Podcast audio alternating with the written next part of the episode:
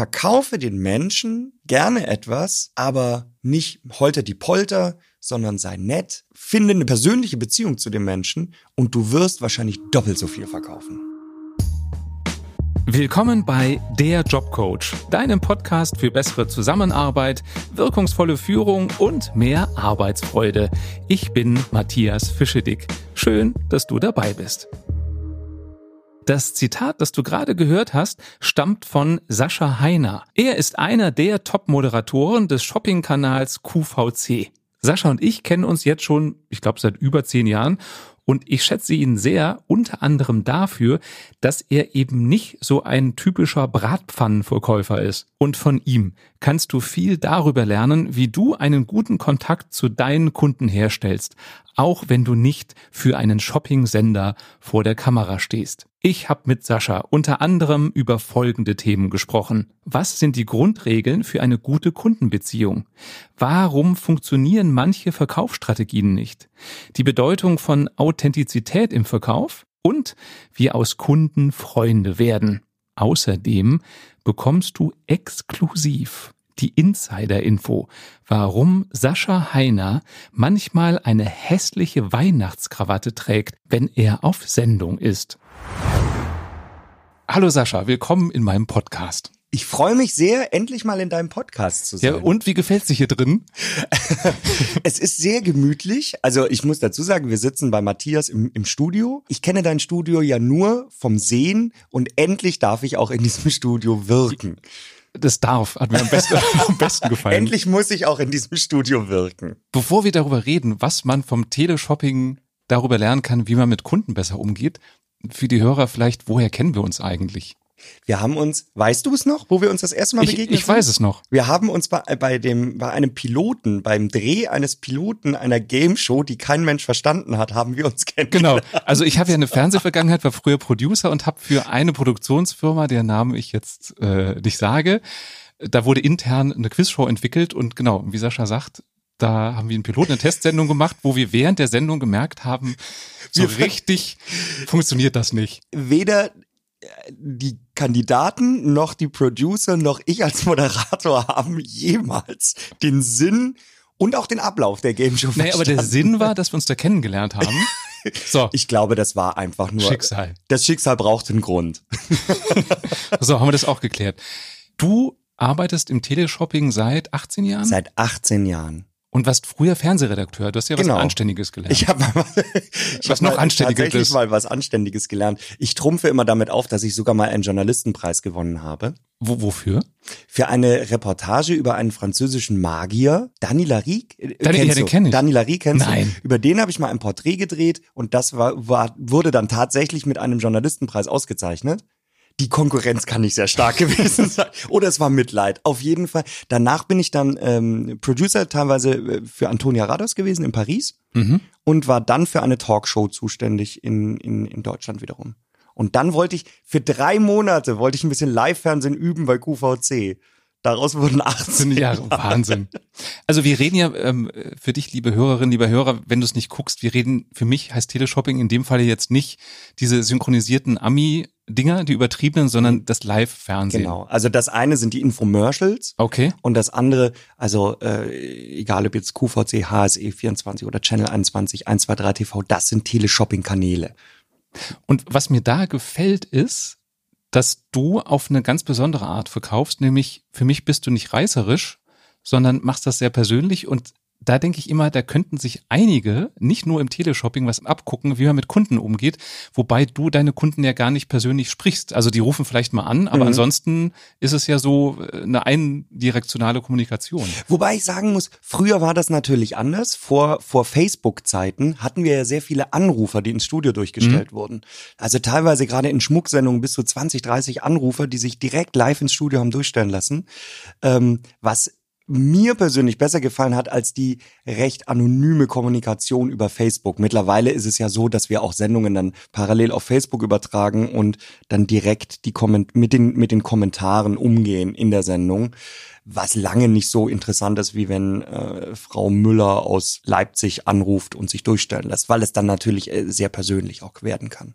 Was du ja selber selten zugibst, Was aber so ist, du bist einer, wenn nicht der beste Verkäufer bei QVC.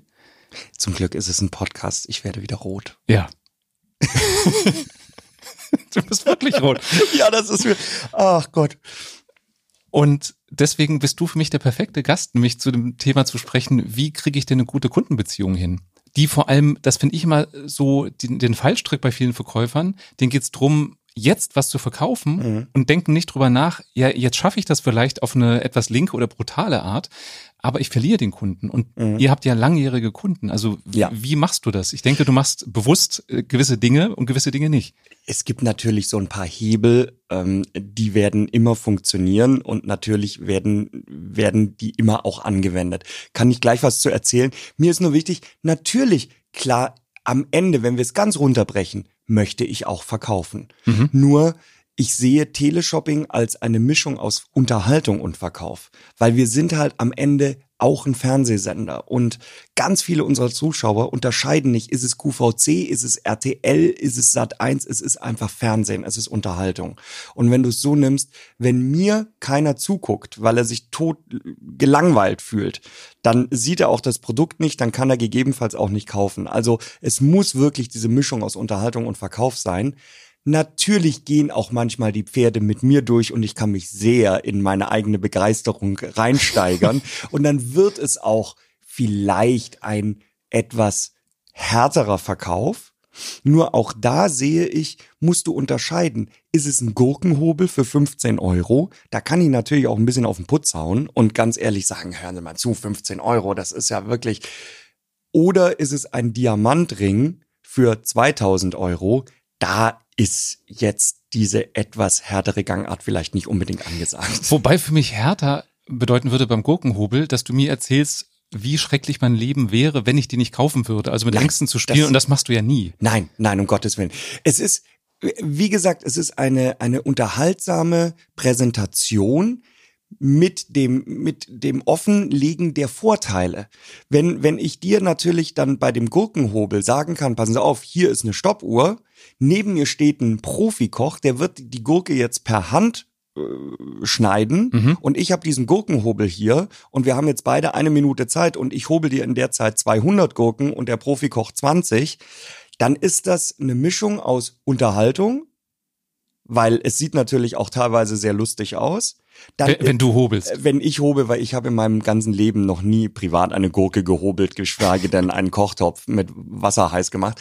Ähm, und, ähm, und zwei, zeitgleich ist es der Beweis, dass der Gurkenhobel dann doch, dass es einfacher geht, dass es sauberer ist, dass es schneller geht. Und zum Dritten werde ich dann natürlich noch die große Krönung offenbaren und sagen, pass mal auf, den Gurkenhobel gibt's heute für 14,99 Euro. Das ist natürlich ein Megapreis. Äh, wir sind die günstigsten in ganz Dann müssen wir jetzt abbrechen. Ich muss diesen Gurken... Mich hast du schon. Ja, du kochst dann doch öfter als ich.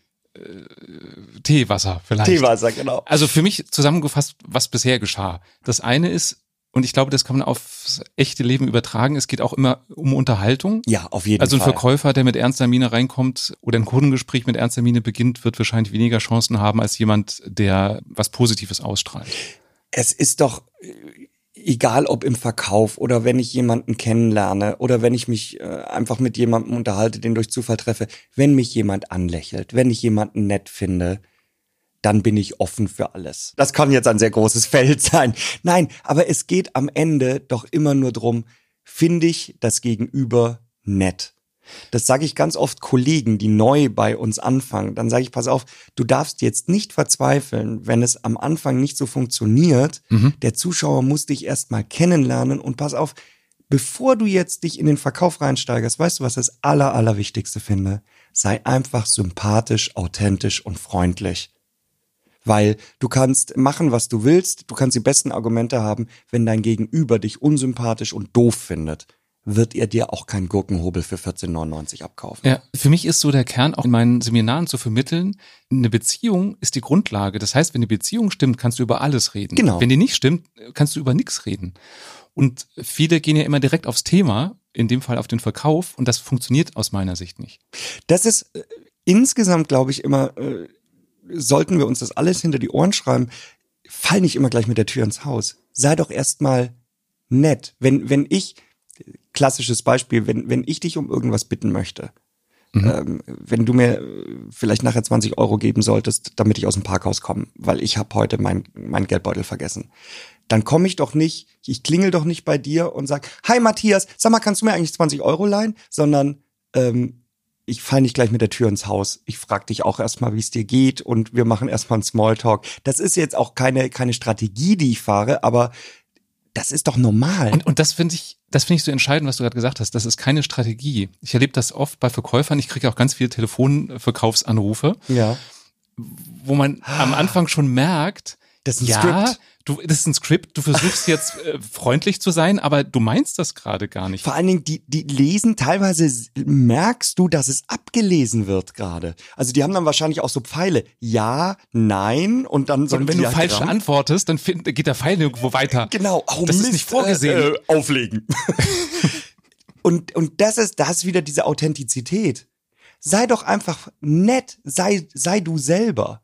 Weil das ist so, wie wenn du jemanden, der noch nie einen Anzug getragen hast, auf einmal in ein Smoking steckst. Ja. Der ist nicht mehr authentisch und du wirst ihm immer anmerken, der ist, das ist kein Smoking-Träger. Wie ist es apropos eigentlich äh, mit der Kleidung, die du on air trägst? Ist das deine private, die du selber aussuchst? Ich bin der faulste Mensch der Welt, was Klamotten anbelangt ich habe zu 99 Prozent wirklich meine Privatklamotten an. Also du steigst in Köln ins Auto mit den Klamotten, mit denen ich dich nachher genau, und er genau, sehe. Genau. Okay. Außer es ist jetzt natürlich eine Hochglanz-Schmucksendung. Äh, ich trage meinen Anzug jetzt nicht schon in Köln.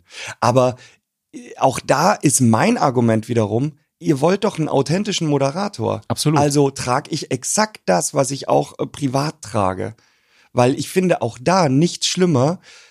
Das fällt mir ganz oft insgesamt beim Fernsehen auf, dass gerade bei Frauen ist es sehr oft so, die werden dann auf einmal in so ein Cocktailkleidchen reingesteckt und, und stehen dann da äh, vor einer Bäckerei und machen dann Aufsager, wo ich denke so, Hase, irgendwas stimmt doch in dem Bild nicht. Das ist doch irgendwas, das ist wahrscheinlich gerade ein Suchbild, was ist falsch. Und du merkst auch manchmal, dass die sich darin gar nicht wohlfühlen. Genau. Das war letztens bei einer Sendung, die hatte so ein Outfit, was nur gut aussieht, wenn du die äh, Arme angewinkelt hältst, weil sonst die Ärmel immer runterrutschen und die Hände bedecken. Das heißt, die hat während aller Moderation immer rumgezuppelt und so ganz komisch die Arme gehalten, damit das Outfit halbwegs gut aussieht. Das war früher bei uns auch äh, äh, beim, beim Teleshopping war es Ansage, dass die Frauen alle Klamotten, die wir anbieten, gerade als Tagesangebot, als besonderes Angebot, müssen die Frauen tragen.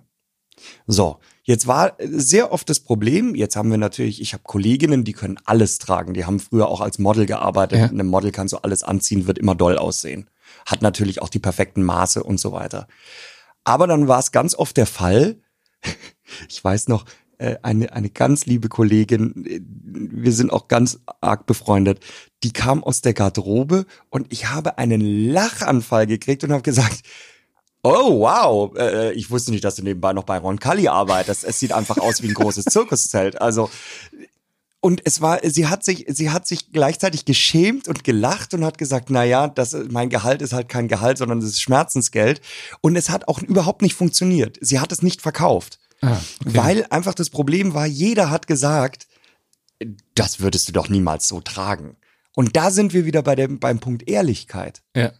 Also, äh, wenn mir was gefällt, natürlich trage ich es dann. Wenn ich zum Beispiel bei uns in der Kleiderkammer was sehe, äh, was ich total schön finde, dann, dann ziehe ich das kurz über. Aber ich würde jetzt niemals mir sagen lassen, pass auf, in der Sendung trägst du das, das, das, das, das und dann ist das etwas, was ich noch nie in meinem Leben, äh, was ich nie in meinem Leben anziehen würde. Ich bin zum Beispiel jemand, der nicht groß Krawatten trägt. Ich war, glaube ich, der Erste, der eine Diamantsendung ohne Krawatte moderiert hat. Und da gab es dann auch Nachfragen aus der Geschäftsführung, warum, warum hat der Heiner keinen keinen Anzug mit Krawatte an? Und dann habe ich auch gesagt, weil ich nie Krawatte trage. Das ist, das bin nicht ich. Das ist bei mir auch so. Manche Unternehmen sagen dann, ja, bei dem Event müssen sie eine Krawatte tragen, wo ich sage, Anzug ja, aber ich trage nie eine Krawatte. Und das Interessante ist, bei dem Unternehmen ist es so, dass der CEO auch nie Krawatte trägt. Der kann sich's leisten. Aber auf Gruppenbildern fällt das halt auf, wenn alle ja. eine Krawatte tragen in der gleichen Farbe und der nicht.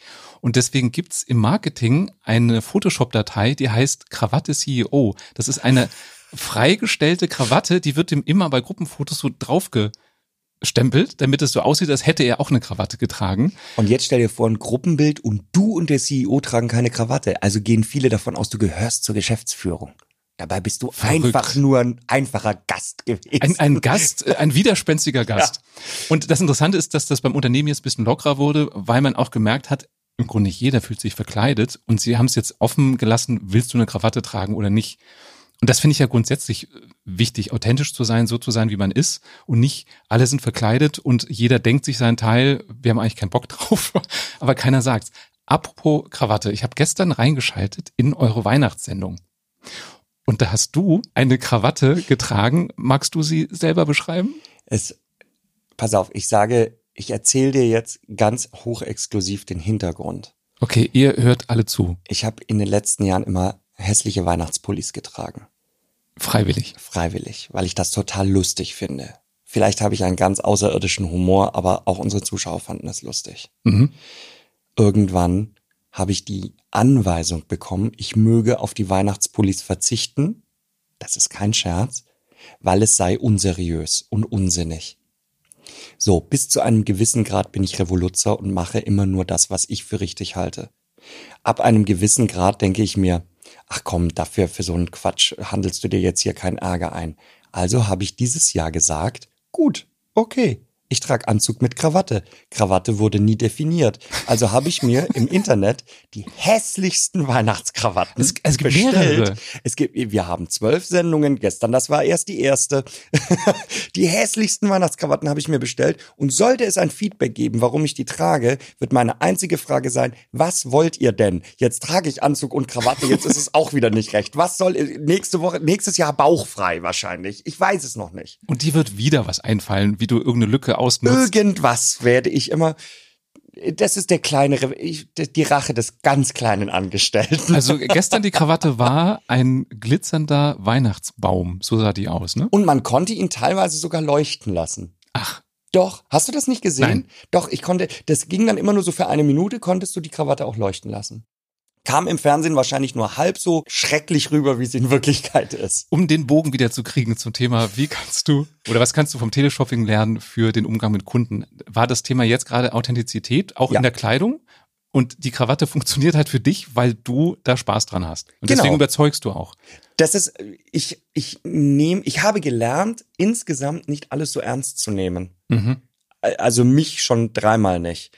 Und äh, zum Thema Authentizität, ich glaube, was ganz, ganz wichtig ist, du kannst nicht allen gefallen. Ich meine, das sage ich jetzt, das sage ich jetzt einem, einem, einem Trainer. Teilweise äh, habe ich das auch von dir, weil wir uns sehr, sehr viel unterhalten. Ja. Also der, der Kern ist, das ist mir letztens mal so bewusst geworden.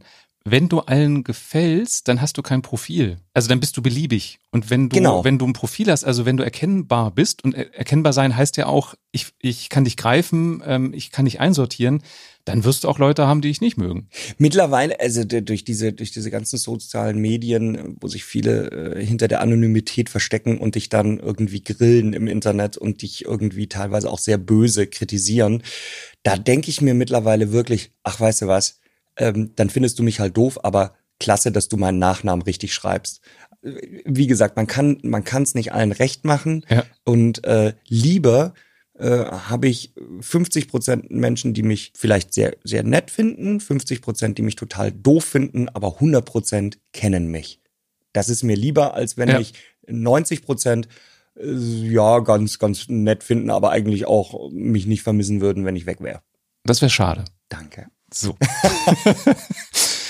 Das ist übrigens auch, ich benutze im Fernsehen auch die Begriffe, die ich privat benutze.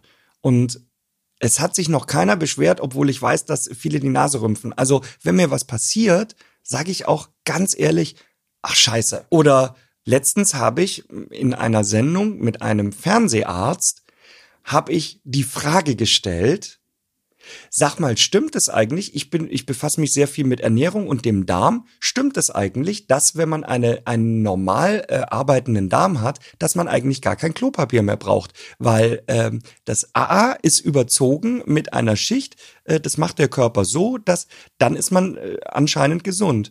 Und äh, der Arzt hat mir das dann bestätigt und hat mir dann erzählt, dass es aber auch nicht so sein kann, wenn man Hämorrhoiden hat und so weiter. Und danach haben mich ganz viele gefragt, du kannst doch nicht im Fernsehen über AA sprechen und so weiter. Das war ja eklig, wo ich sage, Moment mal, neben mir sitzt ein Fernseharzt. Wir erzählen hier, dass wir jetzt über alles sprechen, Ja. ohne Tabus. das ist ein Tabu, dann lass uns doch drüber sprechen. Und wenn das meine Frage ist, dann stelle ich diese Frage. Das ist mir völlig egal, ob du das jetzt eklig findest oder nicht. Beim Arzt stellst du auch so eine Frage. Heißt, du stellst wahrscheinlich auch eine Schnittmenge her zum Zuschauer, weil der in dem Moment nicht unbedingt an die Frage gedacht hat, aber als du sie gestellt hast, wahrscheinlich gedacht hat. Er, hat er vielleicht gesagt, ja, eigentlich ja, stimmt. stimmt Zum ja. Glück fragt der Heiner genau. und ich muss da es nicht brauche ich machen. es schon nicht machen. Nein, ich finde, wir machen uns teilweise auch viel zu viele Gedanken, wie wir denn korrekt rüberkommen. Auch hier wieder, sei du selbst. Und wenn wir uns unterhalten und ich reg mich drüber auf, sage ich doch auch, ach, das ist aber ein Arsch. Ja. Warum soll ich das denn nicht im Fernsehen sagen? Weil das Wort Arsch, weil man das nicht sagt im Fernsehen, das ist so ein bisschen 70er Jahre. Ja. Oder als Hans Rosenthal äh, gesagt hat, nicht winken. In der Großstadt winkt man doch nicht. Kennst du den Ausschnitt? Als ein Nee. Zuschauer äh, mal ge ge ge gewinkt? Gewunken? Gewunken? Gewinkt? Ich hab gewunken. gewunken hat, in die Kamera gewunken hat. Und Hans Rosenthal meinte dann, nein, im Fernsehen nicht winken. Und wir sind doch in einer Großstadt. Nicht winken. Das ist so 70er Jahre Fernsehen, aber mittlerweile, wir sind, wir sind 2019. Und ich glaube, das ist echt der Schlüssel, dieses authentisch sein, auch im Verkauf. Ich finde, man merkt, ob jemand Sätzchen gelernt hat Genau. oder ob er so spricht, wie er auch sonst spricht. Und wenn er, was vorhin gesagt hast, wenn er überzeugt ist vom Produkt und das auf seine Art verkauft, ist er doch viel überzeugender, als irgendwelche Slogans wiederzugeben, die ihm jemand aufgeschrieben hat. Vor allen Dingen, du kannst jeden, jeden Verkäufer aus der Fassung bringen, wenn du den dann anguckst, anlachst und sagst, und jetzt mal ihre ehrliche Meinung. Dann, äh, ja, aber das habe ich doch gerade gesagt. Nein, das war ihre ausgeländig gelernte Meinung. Ja. Äh, aber du sagst auch überzeugt sein vom Produkt. Ich vertraue einem Verkäufer, der mir seine ehrliche Meinung sagt. Was machst du? Ich gehe mal davon aus, dass du nicht alle Produkte, die ihr anbietet, zumindest 100% toll findest. Wie gehst du damit um? Also wenn du auf Sendung gehst und da kommt ein Produkt, bei dem du denkst, hm, würde ich mir nicht kaufen. sei ehrlich. Ich sage ganz oft, zum Beispiel bei einem Kleidungsstück, jetzt kommen wir zum Beispiel zu einem Oberteil. Ich sage Ihnen ganz ehrlich, mein Ding ist es nicht, aber mein Geschmack tut auch nichts zur Sache, Ihnen soll's gefallen. Vielleicht, vielleicht sind Sie genau diejenige, die sagt so, Mensch, das ist genau meins und ich habe die perfekte Kombination dafür. Äh, Das ist doch wie, wie wenn du in einer Boutique eine Jeans anprobierst, die hinten und vorne nicht passt. Wenn der Verkäufer dir sagt, ach, Herr Fischedick, ich hole ihm mal eine andere Größe. Das ist Das ist aber super Beispiel. Da gehe ich lieber noch mal hin als in den Laden, Genau. wo dir jemand bei jedem sagt, ja, das steht Ihnen aber gut, das ist ja toll und hinten am besten noch zusammenrafft, Äh, damit es vorne gut Ach, aussieht. wissen Sie, die ist ja wie für Sie geschneidert, die Hose. Ja, man trägt das so, dass man unten drauf tritt. Das ist jetzt äh, en vogue gerade. Das ist für mich wieder so ein äh, gutes Beispiel für, es ist, ist nicht entscheidend, was gesagt wird, nur, sondern auch wer es sagt. Also Genau, ob ja. du es bist, dem ich vertraue, ob du mir sagst, kauf das, ist ein Unterschied, oder ob es sogar der äh, Star-Designer himself ist, ist ein Riesenunterschied. Das ist doch so ähnlich wie wenn Philip Morris sagt, Rauchen ist unschädlich, dann sagst du, na ja, es hat Philip Morris gesagt. Wenn äh, mir mein Hausarzt sagt, ja. Rauchen ist unschädlich, dem würde ich schon wieder ein bisschen mehr vertrauen. Wobei ich dann würde würde ich es auch trotzdem hinterfragen. Und was mir eben noch einfiel, ist, ich finde es auch ungünstig, wenn Unternehmen ein gewisses Wording kreieren. Also in manchen Unternehmen ist es zum Beispiel so, die dürfen mit dem Kunden nicht sprechen über Probleme, sondern über Unregelmäßigkeiten oder Herausforderungen. Und ich finde, du merkst, ob jemand dieses Wort benutzt, weil er überzeugt ist, dass das das am besten ausdrückt oder weil das aus Political Correctness benutzt. Aber das ist meiner Meinung nach insgesamt heutzutage das Problem. Es gibt ja ganz, ganz viele mm, Verkaufsseminare, also auch gewisse, komm, reden wir drüber. Es gibt zum Beispiel, ich bin kein großer Fan von NLP, Mhm. weil ich habe nur ein ganz oberflächliches Wissen, was NLP anbelangt. Ich finde, also ich behaupte, ich merke es jemandem an, wenn der gegenüber mir gerade NLP anwendet. Ja, ich und auch. ab diesem Moment mache ich die Schotten dicht und komme mir manipuliert vor. Und Ja. sage, der will mich manipulieren, habe ich kein Interesse dran. Das ist bei mir auch bei Telefonverkäufern, dass ich ganz schnell merke, ach, NLP-Seminar besucht. Genau. Und denen sage ich immer, ähm, Sie wissen, dass ich Coach bin. Ich weiß, was es für Techniken gibt. Sie können mir gerne jetzt sagen, was Sie mir verkaufen wollen. Dann werde ich Ihnen sagen, ob ich interessiert bin oder nicht. Wenn Sie weiterhin Ihre Techniken benutzen, lege ich auf. Und manche machen es weiter, dann lege ich auf. Manche hören dann auf damit. Dann merkst du, dass die das nicht so oft gemacht haben, so zu verkaufen. Ja. Und manche sagen sogar, ja, ich finde das ja auch blöd, aber wir müssen das so machen. Ähm, vielleicht sollte ich Coachings für ähm, verzweifelte Verkäufer anbieten. Ja, genau, für verzweifelte NLP-Anwender. NLP, ich habe das schon mal in irgendeiner Folge gesagt, ich wiederhole es gerne nochmal, weil es mir so wichtig ist. NLP wird oft missverstanden. Also steht ja für neurolinguistisches Programmieren. Ich finde schon den Namen schlecht, weil Programmieren heißt für mich manipulieren, manipulieren. wie du es gesagt hast. Genau. Und die Geschichte, kennst du die Geschichte, wie NLP entstanden ist? Nein.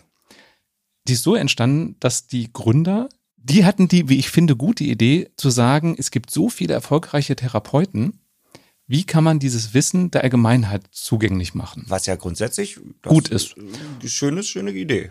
Und die haben zum Beispiel Milton Erickson, so einer der Urväter der modernen Hypnose, über Monate beobachtet, weil die haben ihn gefragt, wie machst du das? Und er hat gesagt, mhm. ich kann das nicht erklären. Und dann haben die zugeguckt und Muster analysiert, also rausgefunden, wie spricht er mit seinen Klienten und wieso funktioniert das? Und also das heißt, die haben im Grunde unbewusste Erfolgsprinzipien von Therapeuten systematisiert. Mhm. Und das ist NLP, also eigentlich was, was sehr Gutes. Erkenntnisse aus NLP sind Beschreibungen von natürlichem menschlichen Verhalten, also Leading und Pacing, hast du schon mhm. mal gehört? Wer es nicht kennt, es ist so, wenn zwei Menschen sich gut verstehen, einen guten Draht haben, dann sitzen die sehr ähnlich da, also mit äh, verschränkten Beinen oder eben nicht und so weiter. Ja. Und das wird missbraucht im Sinne von, wenn ich also will, dass jemand einen guten Draht zu mir hat, dann setze ich mich bewusst so hin, wie der sitzt. Und das kann ins Auge gehen, weil der andere kriegt das meistens mit, wenn du genau. bewusst deine Haltung immer anpasst. Also wenn du dich jetzt anders hinsetzt und ich würde wie so ein Papagei das äh, nachmachen, wie so ein Äffchen, das würdest du merken. Und dann wird's kritisch. Bei mir ist es so, ich benutze das Wissen, wenn ich einem Coaching sitze und manchmal denke, habe ich eigentlich gerade einen guten Draht? Dann scanne ich, wie sitze ich, wie sitzt der? Und wenn wir gleich sitzen, dann wird mir bewusst, okay, anscheinend scheint der Draht nicht so äh, schlecht zu sein. Ich würde aber nie mich bewusst genauso hinsetzen wie der Klient. Und das gilt für mich auch für, für einen Verkauf. Also irgendwelche Techniken zu benutzen, um mir den Eindruck zu vermitteln, ich finde den sympathisch, funktioniert für mich nicht. Und das, das meinte ich auch ganz am Anfang. Es gibt natürlich so Verkaufstechniken, sage ich ganz ehrlich, die werden überall angewendet. Zum Beispiel eine Verknappung, zum Beispiel ja. eine, eine leichte Panikmache ähm, äh, passen Sie auf, äh, es sind gerade fünf Minuten Wartezeit und wenn, wenn Sie es noch haben möchten, müssten Sie definitiv jetzt anrufen. Das sind, wobei ich auch sage, das sind ja jetzt auch keine großen Geheimnisse. Also äh, jeder, der sich schon mal ein bisschen mit Verkaufen ja. beschäftigt hat, der kennt das. Was, was ich bei euch aber da als Gegenzug gut finde, ist, es gibt ja dieses Rückgaberecht. Das heißt, selbst genau. wenn ich drauf reinfalle, in Anführungsstrichen, und was kaufe, weil mhm. ich glaube, oh, bevor es weg ist, kaufe ich das, und ich merke zu Hause, es ist doch nichts für mich, kann ich es ja zurückgeben. Und genau das ist es, äh, worüber ich so ein bisschen auch immer sauer bin, wenn mir jemand vorwirft, ihr, ihr äh, im Teleshopping, ihr zieht ja die Leute nur über den Tisch. Wo ich sage, nein. Also wir unterscheiden uns schon zu den typischen neuen Live-Quiz-Shows, wo, äh, wo ich sage, äh, nenn mir ein Auto mit O und ruf jetzt ganz schnell an. Und dann kriegst du 5000 Euro und äh, du rufst an und du kommst nie durch. Mhm. Wir sind kein Quizsender. Wir sind im Grunde nichts anderes als ein Kaufhaus wie Amazon, aber halt übers Fernsehen. Und ähm, wir, wir sind ja auch im Fernsehen und online, also wir sind auch wie bei Amazon, äh, übers Internet kann man bei uns bestellen. Der Vorteil einfach an dieser ganzen Fernsehnummer ist, neben der Unterhaltung, dass dir ein Produkt erklärt wird. Es gibt ganz viele Produkte, die würdest du niemals im Handel kaufen, wenn sie da einfach nur liegen. Mhm. Die müssen einfach erklärt werden. Ähm, klassisches Beispiel, ob du dran glaubst oder nicht, oder ob du das magst oder nicht, Nahrungsergänzungsmittel. Spirulina. Ein klassisches Nahrungsergänzungsmittel. Das sind so Algen, ne? Das sind so Algen und äh, man sagt, die haben ganz viele Nährstoffe und Mineralien und Vitamine und so weiter. So, wenn eine Packung Spirulina bei Rewe im Regal liegt. Würde ich vorbeigehen. Natürlich, weil es, also wenn da nicht eine riesen Werbekampagne dahinter stehen würde, würde auch kein Mensch wissen, was soll das? Also, und ich beschäftige mich ja bei Rewe jetzt definitiv nicht mit allem, was da im Regal steht. Aber bei, bei uns, wir erklären, was kann Spirulina, was könnte Spirulina, was macht Spirulina, wer braucht Spirulina und so weiter. Genauso bei einem Staubsauger. Äh, wenn du in einen Supermarkt gehst, dann stehen da 30 Staubsauger. Von 49 Euro bis 599 Euro. Was, wenn du dich nicht mit dem Thema Staubsauger jemals beschäftigt hast, dann sagst du, ach ja, komm, oh, ja, ich nehme den da. Der ist rot, das Der passt. ist rot, genau. Ja. Ein schicker Staubsauger. Wir haben auch Staubsauger von 99 Euro bis 599 Euro. Aber wir sagen dir auch, was kann der Staubsauger für 99 Euro, beziehungsweise was kann der nicht, aber dafür kann das der für 599 Euro. Also ihr habt mehr eine beratende Funktion? Ja, definitiv. Gut, und das würde ja auch für den Alltag außerhalb des Teleshoppings wäre für mich auch so ein Aspekt, dieser Service-Gedanke. Ich weiß, dass QVC, dadurch, dass ich seit 18 Jahren dort bin, ist durch Service groß geworden. Mhm. Klassisches Beispiel, ich hatte mal ein Tagesangebot, einen Fernseher, einen Flatscreen-Fernseher. Den gab es bei uns für einen echt guten Kurs, aber bei Amazon war er 50 Euro günstiger. Mhm. Und das wurde dann irgendwann auch im Internet so kommuniziert. Ah, der ist bei Amazon viel günstiger. Und dann dachte ich mir auch, okay, ich bin bei sowas immer großer Freund, in die Offensive zu gehen. Also habe ich mich in die Sendung gesetzt und habe gesagt, ich sag's Ihnen ganz ehrlich, diesen Fernseher gibt's bei Amazon 50 Euro günstiger. Aber wir haben übrigens noch den Service. Wir liefern Ihnen nicht nur den Fernseher, wir hängen Ihnen den nicht nur auf, sondern wir stellen Ihnen auch noch die Sender ein. Und ab diesem Moment ging dieser Fernseher ab wie Schmitz Katze. Also auch wieder Ehrlichkeit und den Nutzen in den Vordergrund gestellt. Wir müssen ganz, ganz klar sehen, wir haben eine ältere Zielgruppe, die sich definitiv nicht damit beschäftigen, wie man einen Fernseher aufhängt und einstellt. Ja. Und dann sagen die, ach komm, guck mal, die von QVC, die kenne ich auch, habe ich ja schon mal ganz gute Erfahrung gemacht. Scheiß auf die 50 Euro, dann kaufe ich den lieber dort. Kriegst du eigentlich Fanpost? Also entsteht da so, eine, so ein Drang, dass eine Beziehung hergestellt wird? Früher sehr, sehr viel, also wirklich säckeweise. Mhm. Jetzt seit Internet läuft das Ganze mehr so über soziale Medien, aber wir haben alle, wir haben alle Autogrammkarten, wir haben Zuschauertouren durch unsere Studios. Mhm. Wir haben Meet and Greets, also wirklich, äh, da sage ich auch wieder, erstens, der Zuschauer unterscheidet nicht, ob das QVC oder RTL ist. Und es ist eine andere Form der, ein großes Wort, Prominenz. Nee, nimm, nimm's Bekanntheit. Ähm, ja, ich, gerade jetzt in Ostdeutschland, wo unsere Hauptzielgruppe sitzt, werde ich sehr oft auf der Straße erkannt. Aber es ist was anderes, ob die Leute mich erkennen oder Günther Jauch. Bei Günther Jauch ist es, glaube ich, eher so, oh, der große Günther Jauch, der Star Günther Jauch. Und bei mir ist es so, so, hi Sascha, ach Mensch, äh, die, die, ganz viele gehen, die nehmen mich als Familienmitglied. Ja. Was ja ein Kompliment ist. Was ein Riesenkompliment ist. Was für mich wieder das Thema Vertrauen auszeichnet. Also wenn, wenn das Vertrauen zu dir als Menschen da ist, dann höre ich dir auch zu. Es ist natürlich auch das Permanente. Wenn du Ja. 18 Jahre lang den Menschen jeden Abend in ihrem Wohnzimmer besuchst, da findet natürlich eine Art, ja, Verbindung dann irgendwann statt. Ah, okay, das, das heißt, für andere, die mit Kunden zu tun haben, eben häufiger mal den Kontakt suchen, damit Genau. da eine Beziehung entstehen kann. Überhaupt. Ganz oft äh, passiert es auch, dass mich jemand anschaut und dann überlegt, woher er mich kennt. Mich nicht einordnen kann, aber weiß, dass er mich kennt. Und dann irgendwann mal dann äh, kapiert, dass ich der äh, aus dem der lustige Onkel, der Bratpfannenverkäufer bin von QVC. Zum Abschluss, du hattest mir vorhin erzählt, dass du in Bezug auf Service, Kundenbeziehungen in Südafrika ein Erlebnis hattest. Genau.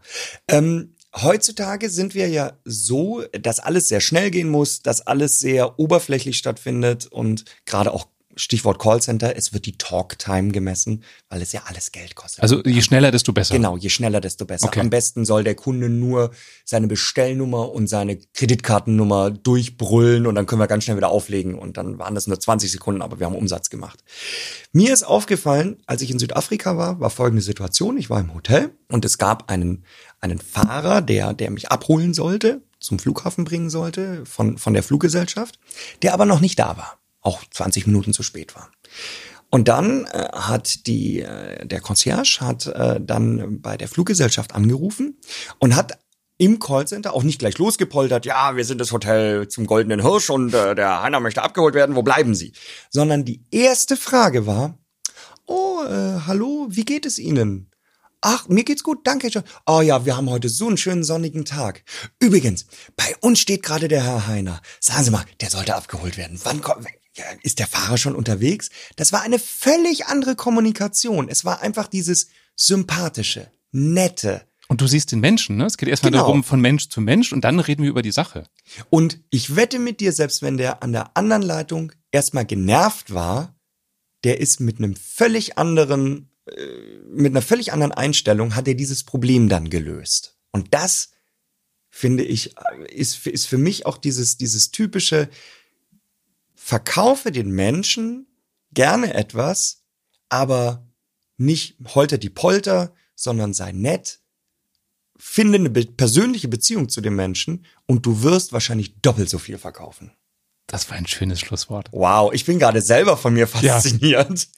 Kannst du daraus bitte ein Buch machen? Nur aus diesem Zitat. Das mache ich. Das Buch heißt so. Das ist der Titel einfach. Hammer. Schon mit dem Titel hast du die ersten zehn Seiten gefüllt. ja. Lieber Sascha, danke, dass du die Zeit genommen hast. Ich danke dir, dass du tatsächlich dann doch teilweise mich abends auch noch im Fernsehen anguckst. Ich bin, ich bin teilweise echt fasziniert. Kannst du mal sehen. Weil ich denke, oh Gott, wir haben uns doch gestern Abend, da waren wir zusammen essen und heute Abend guckst du mich im Fernsehen. Du, äh, wirklich Respekt. Das war der Jobcoach wenn es dir gefallen hat, dann abonniere mich doch einfach und du erfährst sofort brandheiß, ganz aktuell, wenn es eine neue Folge gibt. Und bitte gib mir Feedback. Was hat dir gefallen? Was kann ich besser machen? Und welche Themen soll ich in Zukunft behandeln? Was wünschst du dir da? Und wenn du mir auch noch eine Bewertung bei Apple Podcasts dalässt, dann machst du mich besonders froh. Schön, dass du dabei warst. Bis bald.